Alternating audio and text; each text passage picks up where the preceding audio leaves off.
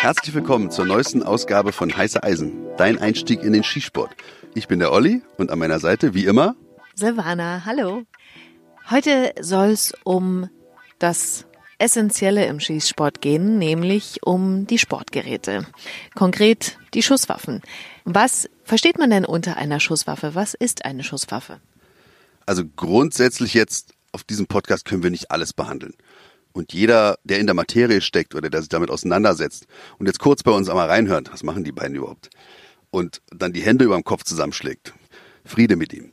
Es ist alles gut. Es ist wirklich, wir versuchen nur für diejenigen, das hier ansatzweise zu thematisieren, dass der völlig Unbedarfte einen gewissen, einen kleinen Einblick äh, bekommt über das, mit dem wir uns halt hier in unserem Hobby beschäftigen.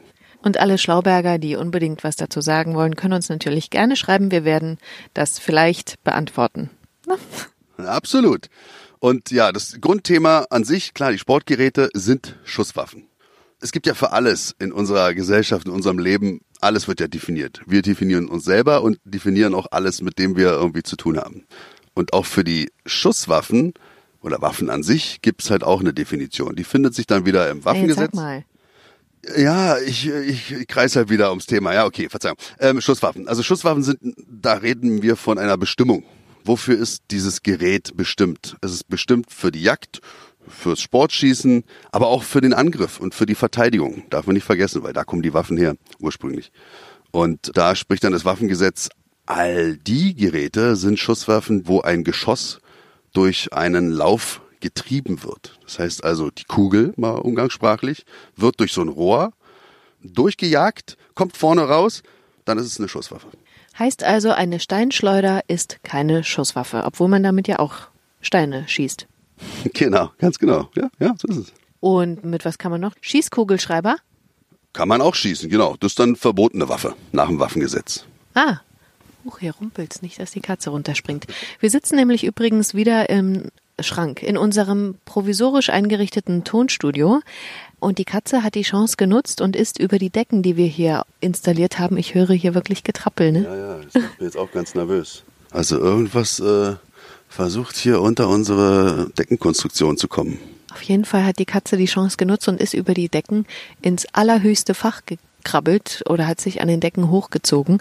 Und ich habe so ein bisschen die Angst, dass sie nicht checkt, dass wir jetzt da unten drunter sitzen und uns auf den Kopf springt. Obacht. Kommen wir mal zur nächsten Frage.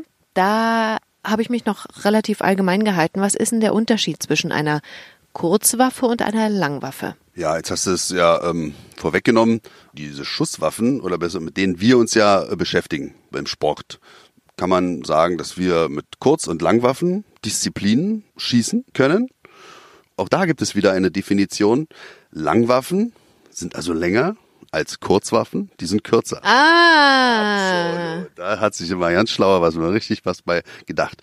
Und äh, auch das in aller Kürze jetzt zu halten, also so eine Langwaffe, das ist auch nicht abschließend, muss ich sagen. Auch für die Schlaumeier wieder, es ist nicht abschließend.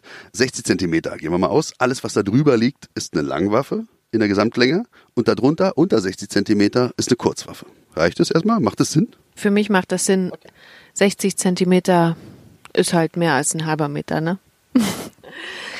Laden solche Waffen immer, ich frage jetzt wirklich so ganz einfache Fragen, die ich gefragt werde. Ich kann teilweise mir natürlich die Antwort schon selber denken, aber ich frage sie jetzt trotzdem, weil ich davon ausgehe, dass hier vielleicht Leute zuhören, die noch nie damit in Berührung gekommen sind. Laden solche Waffen immer automatisch, also rutscht die Munition immer von alleine hoch in den Lauf? Uh, da gehst du aber schon rein äh, in die Thematik jetzt. Also wir waren ja gerade bei Kurz- und Langwaffen und ich versuch's mal, wir sind ja nun mal auch mit dem äh, Fernsehen groß geworden. Und jetzt so Filme zum Weißen Rössel beispielsweise. Da trägt doch der Ja, Jäger... sag mal bitte was Moderneres. Das ist, ich kenne das nicht. Ich bin zu jung. Jetzt fällt mir nichts ein. Okay, also die Frage war, geht schon sehr ins Detail. Ich wollte eigentlich noch auf die Kurz- und die Langwaffen nochmal äh, zurückkommen. Nee. Mich es jetzt- geht nach meinem Plan. Ich will jetzt wissen, ob die automatisch immer nachkommen, die ganzen Kugeln. Okay, gut. Also Diktatur ist ja auch was Schönes. Ähm, also es ist so, dass es ganz unterschiedliche Arten, Typen gibt. Das nennt man dann Repetiervorgang. Das heißt also, wenn ich dieses Geschoss, wie das Waffengesetz die Sache definiert, durch den Lauf getrieben wurde, hat man dann unterschiedlichste Möglichkeiten. Die nächste Patrone mit Geschoss ist es dann, in das Patronenlager vor das Rohr zu befördern, damit der nächste Schuss sich entwickeln kann. Und das geschieht nicht immer automatisch. Es gibt da verschiedenste Arten, Repetier, Einzellader, halbautomatische, aber auch vollautomatische Waffentypen. Die vollautomatischen nehmen wir aber komplett raus, die sind gänzlich verboten in Deutschland. Jetzt kommen wir zu der Frage, die du vielleicht gerade noch beantworten wolltest. Es gibt ja verschiedene Arten von Kurzwaffen, also jetzt Revolver und Pistole. Das kann man mal so sagen. A und B, oder? Gibt's noch mehr? Oh, er wackelt mit dem Kopf. Ja, also kurz bedeutet kurz. Okay, also jetzt fange ich auch wirklich mit meinem weißen Rössel und dem Jäger. Ich hatte es einfach vor Augen. Also eine ganz herrliche Alpenpanorama und der Jäger läuft da lang und hinten auf seinem Rücken seht ihr schon so ein längliches Gebilde. Das ist ein Gewehr. Okay. Und das ist, ja, das ist halt so lang, dass er es auf dem Rücken tragen muss. Also es ist eine Langwaffe. Jetzt gehen wir näher an den Jäger heran und sehen an seinem Gürtel, oh, da hängt ja noch was Kleines, so wie beim Polizisten, den wir auch im täglichen Alltag sehen. Das ist eine Kurzwaffe. Das heißt also kurz unter diesen 60 Zentimeter, von denen ich sprach, kann natürlich auch eine Maschinenpistole sein. Ach, die ist kürzer als 60 Zentimeter? Naja, wenn derjenige, der sie herstellt, der stellt sie ja her und denkt sich was dabei. Und meist werden so Maschinenpistolen für den Behördenmarkt hergestellt. Der Charakter von so einer Maschinenpistole, von einer kürzeren Waffe, ist natürlich an auch die Behördenverwendung, Militär, Polizei angelehnt. Das heißt also, auch da seht ihr jetzt schon wieder, es wird kompliziert. Wir müssen also ganz klar trennen, Kurzwaffe, Langwaffe und dann aufschlüsselnd, was ist in den Kurzwaffen los, was gibt es da. Und das sind dann Pistolen und Revolver. Okay, also reden wir jetzt über Pistolen und Revolver. Was ist das Markante an einem Revolver? Eigentlich ist ein Revolver auch eine Pistole. Oh Mann, ja, ich halt komme mir jetzt so doof vor. Es ist halt nicht so einfach. Also eine Pistole hat ein Stangenmagazin, also ein Magazin, was eingeführt wird, wo mehrere Patronen drin sind. Wird das Und immer von unten eingeführt oder gibt es auch Magazine, die von oben oder von der Seite eingeführt werden? Also in keinem anderen Betätigungsfeld ist der Mensch innovativer als im Waffenbau. Das muss man mal sagen. Und jeder, der irgendwie technisch versiert war in den letzten Jahrhunderten, hat sich halt da versucht und hat auch Innovationen gesetzt. Und dementsprechend gibt es da verschiedene Möglichkeiten. Also so ein Magazin einzuführen im Griffstück, also unten so klassisch, aber auch von oben reinzustecken. Das gibt's auch alles. Die einfachen Sachen setzen sich natürlich durch im Laufe der Geschichte. Aber jetzt mal auf den Revolver zurückkommend. Es ist halt da der große Unterschied, dass der Revolver über eine Trommel verfügt. Trommel bedeutet so ein rundes Gebilde, wo ich die Patronen einsetze und was sich nach jedem Schuss dann weiterdreht. Wie im Western.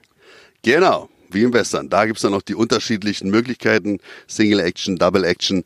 Das kommt aber sehr viel später in den nächsten Ausgaben. Aber hat das Single Action, Double Action nicht was mit dem Abzug zu tun oder was mit der Trommel? Genau, aber ich, du hast gerade den Western angesprochen und bei mir, deswegen habe ich das jetzt auch nur thematisiert, um nicht alle komplett zu verwirren, aber ich sehe halt hier High Noon und dann in der Zeit war der Single Action Revolver halt am Start und da muss man mit seiner freien Hand dann auf den Schlaghebel hauen, um halt den nächsten Schuss vor das Patronenlager zu bringen, so ausgedrückt. Dann dreht sich nämlich erst die Trommel, die dreht sich nicht von alleine weiter. Ja, schon ganz schön umfangreich. Hättest du gerne im Wilden Westen gelebt? Du guckst gerade so. Nee, ich habe jetzt nur, weil ich fange fang schon wieder an zu schwitzen. Vielleicht war es da genauso heiß wie hier. Nee, weiß ich jetzt nicht. Also es gibt ja äh, das hat jetzt wieder gar nichts damit zu tun, aber auch der BDS hat natürlich auch eine Sparte unter sich. Wer da Interesse hat, sich, naja, kostümieren klingt jetzt so abfällig. Ich finde es ganz toll, mit welcher Begeisterung die Damen und Herren sich ihrem Hobby dort widmen, das Western-Schießen. Also das heißt, sie haben richtig die Klamotten an aus der Zeit, haben auch dann die passenden Sportgeräte, also Waffen, das sind dann alles so Revolver, aber halt auch zu einer anderen Epoche kamen ja schon die automatischen, also die Pistolen dann schon raus, die halbautomatischen. Und ja, die kommen dann in diesen Klamotten, was damals so angesagt war da kommt halt ein Trapper, trifft da auf den Falschspieler und der Falschspieler trifft dann auf den Sheriff und so sitzen die dann halt zusammen und gehen dann zum Training, ist schon lustig. Ich stelle mir gerade vor, was ich da anhätte. Also ich wäre wahrscheinlich das Indianermädchen mit einem Messer. Absolut. Das würde dir gut stehen. Ich, ähm, ich wäre dann so jetzt, jetzt fällt mir nichts ein. Ich wollte jetzt auch lustig sein, aber manchmal gelingt es einfach nicht. Da muss man auch so ehrlich sein, einfach sagen, ja, Schlagfertigkeit liegt mir nicht. Das stimmt überhaupt gar nicht. Willst du noch was zu äh, den Nicht-Revolvern sagen? Also zu den, wie ich sage, Pistolen? auch da wieder, ich versuche wirklich, mich immer in den Äußerungen am Fernsehen zu orientieren. Also du machst einen Krimi, guckst den Krimi an und du siehst immer eine Pistole da, also mit so einem Stangenmagazin. Ist egal, also im deutschen Raum sowieso. So ein Revolver ist natürlich irgendwann an seine Grenzen gekommen. Also gerade auch in der technischen Entwicklung. Es ist sehr zuverlässig, so ein Revolver. Du hast halt weniger Störungen, also Hemmungen. Das heißt also, die Funktionsweise von so einem Revolver ist eigentlich immer gegeben, wenn die Munition auch mitmacht. Bei einer Pistole jetzt, bei so einer halbautomatischen Waffe, da greifen halt ganz viele technische Dinge ineinander. Und wenn eins nur den Geist aufgibt, dann ist halt doch das ganze Sportgerät, die ganze Waffe lahmgelegt. Und es gibt so zwei Fraktionen, die einen finden Revolver besser und die einen finden Pistolen besser im sportlichen Schießen. Und da muss jeder finden, was, was ihn mehr begeistert. Jetzt im Behördenbereich oder im militärischen hat sich natürlich ganz klar die halbautomatische Variante durchgesetzt. Erstens hast du eine höhere Magazinkapazität und auch heute sind die Waffen so zuverlässig, dass eigentlich Störungen selten vorkommen. Das ist halt der ganze Hintergrund von Pistolen und Revolvern. Ich glaube, für Menschen, die sich nicht so gut auskennen, aber schon mal eine Waffe im Fernsehen gesehen haben, ich vermute, dass die meisten eine Glock kennen oder zumindest schon mal gehört haben. Meine Waffe, meine persönliche, ist ja von Sig Sauer, eine X6 Super Match. Die habe ich äh, mir nicht mit Bedacht ausgewählt, muss ich ehrlich sagen, sondern ich habe sie gesehen im, beim Waffenhändler und habe mich zu der hingezogen gefühlt und habe gesagt, die möchte ich gerne haben, dass sie dann so geil funktioniert. Das war mir in dem Moment gar nicht bewusst. Erklär du mal, warum diese Waffe so besonders ist. Also um, ich habe ja diese, diese ganzen Schritte ja begleitet. Von der ersten Beantragung der Waffenbesitzkarte zu dem Punkt, wo wir dann den Brief oder wo du den Brief dann nach Hause bekommen hast, diese Freude. Und das sind halt schöne Momente. Und man muss ehrlich sein, der schönste Moment ist, wenn man dann in den Fachhandel geht, dem Händler seines Vertrauens, sich dort beraten lässt. Und bei uns ist es halt die Firma Triebel, Schöne Grüße an Marco. Und ähm, da kurz an ja, Christian natürlich auch. Selbstverständlich. Und äh, an das ganze Team. Und das ist jetzt keine Werbung, das ist einfach, wir sind da, ja, wir sind Freunde. Ich bin gut beraten worden, so. Davon gehe ich aus. Und ich war ja auch dabei, um mich mal wieder jetzt hier in den Vordergrund zu bringen. Mein Anspruch äh, im sportlichen Schießen war immer mit militärisch oder dienstlich geprägten oder äh, in Verwendung befindlichen Waffen vorne mitspielen zu können. Das heißt also in den vorderen Bereichen die Punktzahlen zu erreichen, die jetzt einer mit einer Waffe, wie es beispielsweise deine Waffe ist, die rein auf das sportliche oder für das sportliche Schießen konzipiert wurde, dort mithalten zu können. Und ich war immer so, boah, die mit ihren spacigen Waffen hier und so, das ist alles ein Schnickschnack und hatte halt so meine Vorbehalte der ganzen Sache äh, überall. Hat natürlich auch einen äh, rationalen Grund gehabt. Der Preis ist natürlich ein Unterschied, wenn ich mir eine Glock, wie du gesagt hast, die rein für den Behördenmarkt konzipiert wurde und auch weiterhin weltweit verkauft wird, die halt 600, also 700 Euro kostet und für eine Behörde dann vielleicht 400 oder 300 Euro und wenn die gewisse Stückzahl abnehmen, zu einer Waffe von Sig Sauer, die halt rein fürs Schießen konzipiert und und äh, also wirklich, die, es ist ein ein Kunstwerk geschaffen für sportliche Schießen und die kostet natürlich das, äh, ja, das Zehnfache. Ist ja auch klar. Es, ähm, und da hatte ich die halt zum ersten Mal in der Hand und ich habe gesehen, äh, wie du dich für diese Waffe äh, fasziniert hast. Und ich habe noch gesagt, ich hatte Bedenken, muss ich wirklich sagen. Oh, jetzt am Anfang gleich sich so ein teures Ding zu kaufen. Auf der anderen Seite habe ich gedacht, boah, Silvana meint es echt ernst. Wenn sie so viel Geld an die Hand nimmt, ich hoffe, ich habe jetzt, kann man ja sagen, weil die Preise sind ja bekannt, kann man ja auch im Internet nachlesen. Jedenfalls habe ich dann auf dem Schießstand dann wirklich, es war ähm, eine Erleuchtung. Also ich habe mit der Waffe geschossen und bin in Sphären vorgedrungen, die ich vorher nicht hätte erreichen können. Also ich war immer ein guter Schütze, aber damit der Abzug und die ganze Waffe, äh, wie sie die Charakteristik, wie sie gemacht ist äh, von den ähm, Abmessungen und auch Gewichtsverlagerungen äh, und der Abzug natürlich, es ist halt wirklich eine Erleuchtung für mich gewesen und ich bin seitdem absoluter Fan. Ich war vorher schon auch mal ein Fan von Sig Sauer, die bedienen ja nicht nur die sportliche Seite, aber da haben sie wirklich was auf den Markt gebracht, was seinesgleichen sucht. Auf jeden Fall, ganz toll. Was war denn eigentlich dein erstes Sportgerät? Meine erste Waffe war auch eine Sig Sauer 226, die nennt sich dann P226. Und deine Waffe, deine X6 Supermatch, ist auch eine 226. Meine erste Waffe, die ich mir gekauft habe, war aber eine 226, die rein für den Behördenmarkt angeschafft wurde oder geplant oder gebaut wurde. Und deine ist halt rein für sportliche Schießen konzipiert und geplant worden. Ja, aber das war auch meine erste Waffe. Und man kann auch dazu sagen, dass auch äh, bei diesen Pistolen es ja verschiedene Typen gibt von also Ganzstahl und Polymerwaffen, also Kunststoffwaffen. Das ist halt auch nochmal ein Thema für sich, was die Vor- und die Nachteile von diesen von dieser Art von Bauweise ist. Tatsächlich habe ich mir die Frage aber aufgeschrieben. Ist es denn so, dass schwere Waffen immer besser sind als leichtere? Ja, du hast es ja, glaube ich, in der ersten Ausgabe mal thematisiert, wie es für dich als Frau ist, eine Waffe zu halten, zu betätigen, also eine Kurzwaffe in dem Fall. Wenn die Waffe schwerer ist und der Schuss bricht, das heißt also das Geschoss verlässt den Lauf, dann wird es ja durch Gase nach vorne rausgetrieben. Und diese Gase wirken natürlich auf dich, auf deine Arme, auf deinen ganzen Stand, auf dich selbst. Und die Waffe geht natürlich dann auch nach oben, die bewegt sich ja auch. Also das ist auch abhängig dann vom Kaliber. Kaliber kommen wir auch nochmal in einer Ausgabe zu sprechen. Also es gibt ja verschiedene Munitionsarten. Und wenn du ein stärkeres Kaliber oder ein, kommt ja immer darauf an, wie deine körperliche Konstitution ist, für dich starkes Kaliber schießt, dann ist natürlich eine schwere Waffe verhindert dieses Hochschlagen der Waffe, dass sie dir aus der Hand so fällt. Gleichzeitig musst du natürlich diese bei dir 1300 Gramm wiegt deine Waffe, die musst du erstmal hochhalten so lange. Und so eine sportliche Veranstaltung, die geht ja über mehrere Minuten. Und das ist dann schon auch eine sportliche Herausforderung. Ich würde immer sagen, umso schwerer die Waffe ist, umso besser könnte dein Trefferbild dann auch sein oder wird sich dein Trefferbild dann darstellen. Das kann man, glaube ich, schon so sagen. Gibt es ein Sportgerät, das du dir über die Jahre zugelegt hast, auf das du im Nachhinein hättest verzichten können? Nein. Okay. Die Antwort war klar. Wie ist denn das mit Optiken? Es gibt ja so, ich sag jetzt mal wieder für alle, die sich vielleicht noch nicht so auskennen, es gibt ja Sachen, die man auf die Waffe draufbauen kann, wo möglicherweise die Treffgenauigkeit verbessert wird. Lohnt sich so eine Optik? auch da muss man wieder, das ist glaube ich auch eine Folge für sich, Optiken.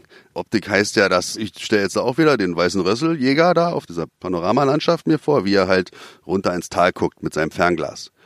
Und irgendwann fängt er dann an, oh, jetzt sehe ich da irgendwas und dann nimmt er sein, seine Langwaffe, die auch über eine Optik verfügt, nämlich ein Zielfernrohr oben drauf ist. Und dann guckt er dadurch und dann, das ist eine Optik, die natürlich das Ziel, ob nun im sportlichen oder jagdlichen, wo ich mir das Ziel näher ranholen kann. Ich kann also besser dann sehen, wo treffe ich genau. Also wie so ein Fernrohr. Absolut, genau, mit Vergrößerung.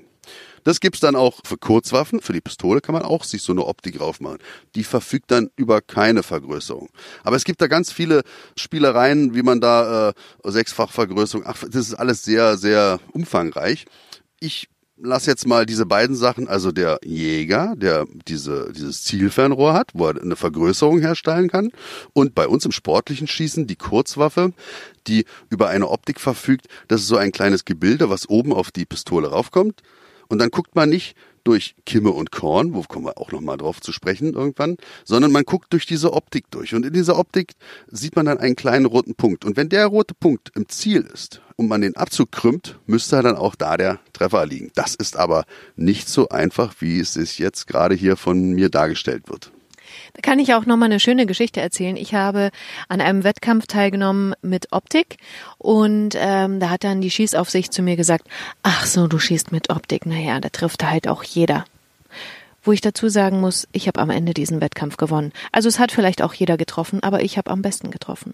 Bam. Bam, ja. Und ich stand direkt dahinter und also ich war dann wirklich auch schon wieder so, ich so, oh Mann, das war jetzt wieder so ein Klassiker, wie am Flughafen mit den Bundespolizisten.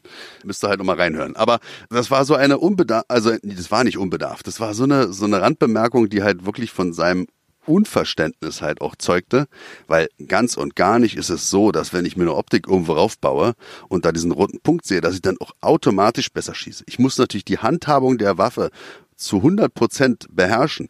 Der Abzug wie ich sie halte und natürlich meine Trefferaufnahme, alles äh, solche Dinge, die sind entscheidend. Und dieser rote Punkt, ja klar, das ist, nimmt mir halt ein bisschen dann bei dynamischen oder schnellerem Schießen äh, macht es mir die Sache einfach, aber im Präzisionsschießen, es war glaube ich eine Präzisionsdisziplin an diesem Tag, ganz und gar nicht ist es dadurch dann leichter.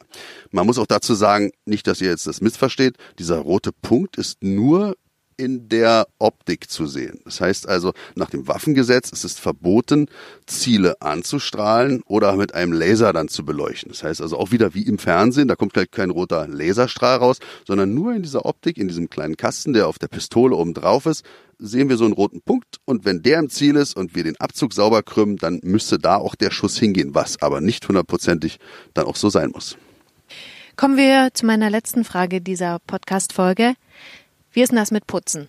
Sollte ich das ernst nehmen? Muss ich eine Waffe putzen? Ja, also auch da gehen die Geschmäcker, sage ich jetzt mal, wirklich Geschmäcker auseinander. Also ich weiß gar nicht, wie ich da anfangen soll. Also der Sportler, der sein Sportgerät nicht pflegt, der wird, also tut mir leid, also jeder, der halt auch da äh, sportlich ambitioniert ist sollte dann auch nach jedem Training oder nach jedem Wettkampf seine Waffe wieder in den Zustand bringen, dass sie sofort wieder sauber auch einsatzbereit ist. Und ich weiß gar nicht, wo ich da anfangen soll und wo ich da aufhören soll. Weil gerade so eine Waffe wie Silvana besitzt, die über so geringfügige Toleranzen verfügt, da darf halt kein Dreck irgendwie sich irgendwie sammeln, dann werden diese Abläufe gleich gestört. Das heißt also, man muss nach jedem Training muss man diese Waffe wirklich fein säubern und ja, nicht jeder ist halt so wie ich beispielsweise. Ich übernehme hier die, die Pflege der Waffen bei uns, weil mir macht es auch Spaß. Auch das ist halt so ein, so ein Moment, den ich mir nehme. Und dann äh, gehe ich alles durch, gucke mir alles an, sind irgendwelche äh, Beschädigungen aufgetreten oder sonst was. Ich sehe das so, dass es halt elementar wichtig ist, äh, um diesen Sport ausüben zu können. Ich habe tatsächlich auch bei Wettkämpfen schon Schützen gesehen mit so verdreckten Waffen. Da frage ich mich dann auch so. Also wirklich, das ist auch optisch nicht schön. Also wenn Sie sich so eine teure Waffe kaufen, finde ich, kann man die auch putzen, weil man isst ja zu Hause auch nicht vom dreckigen Geschirr. Auf jeden Fall. Also ich kann es auch nicht nachvollziehen. Und ich sehe es auch so, da gibt es ja auch mal die Verantwortlichen, die sich diese Waffe im Vorfeld auch angucken müssen. Ist die verändert worden? Und so für jede Disziplin gibt es eine, eine Waffenkontrolle. Und wenn man da durchfällt, dann kann man wieder nach Hause gehen. Und derjenige, der da sitzt, der schickt auch Leute nach Hause, wenn die so dreckig sind. Die habe ich auch schon erlebt. Finde ich auch gut. Da mussten die natürlich nochmal gereinigt werden. Aber so, das sagt ja schon vieles darüber aus. Ich hatte in meinem beruflichen Umfeld auch schon mal solche Erlebnisse. Da hat mir doch jemand gesagt, ich putze die nie und so, die funktioniert sowieso immer. Da ist ja dann noch viel fataler. Also ich meine, das ist ja dann beim sportlichen Schießen, wenn die dann eine Hemmung, also eine Ladehemmung hat oder irgendwas, dann ist es ja nicht so schlimm. Dann lege ich die Waffe ab und behebe diese. Aber halt für einen, der damit als Dauerwaffenträger für die Sicherheit verantwortlich ist, da sollte das Ding dann auch wirklich funktionieren. Und das setzt voraus, dass ich halt auch meine Waffe oder da mein Sportgerät dann pflege. Ganz klar, das ist ganz, ganz wichtig. Vielen Dank. Das war's für diese Folge. Ich freue mich auf die nächste Folge. Bis dahin. Ich, mein letztes Wort, diesmal mache ich mal den letzten Satz. Oh. Na, bis dahin, also es war wirklich heute ein Thema, wo ich mich jetzt gerade selber so, so zu mir sage, das war alles noch nicht abschließend. Und das zeigt dann auch wieder, wie viel Folgen wir hier eigentlich machen können. Das äh, ja, wird bestimmt vier, fünfstellig werden. Aber trotzdem, jetzt für heute soll es genug sein. Ich verabschiede mich und bis zum nächsten Mal. Tschüss. Tschüss.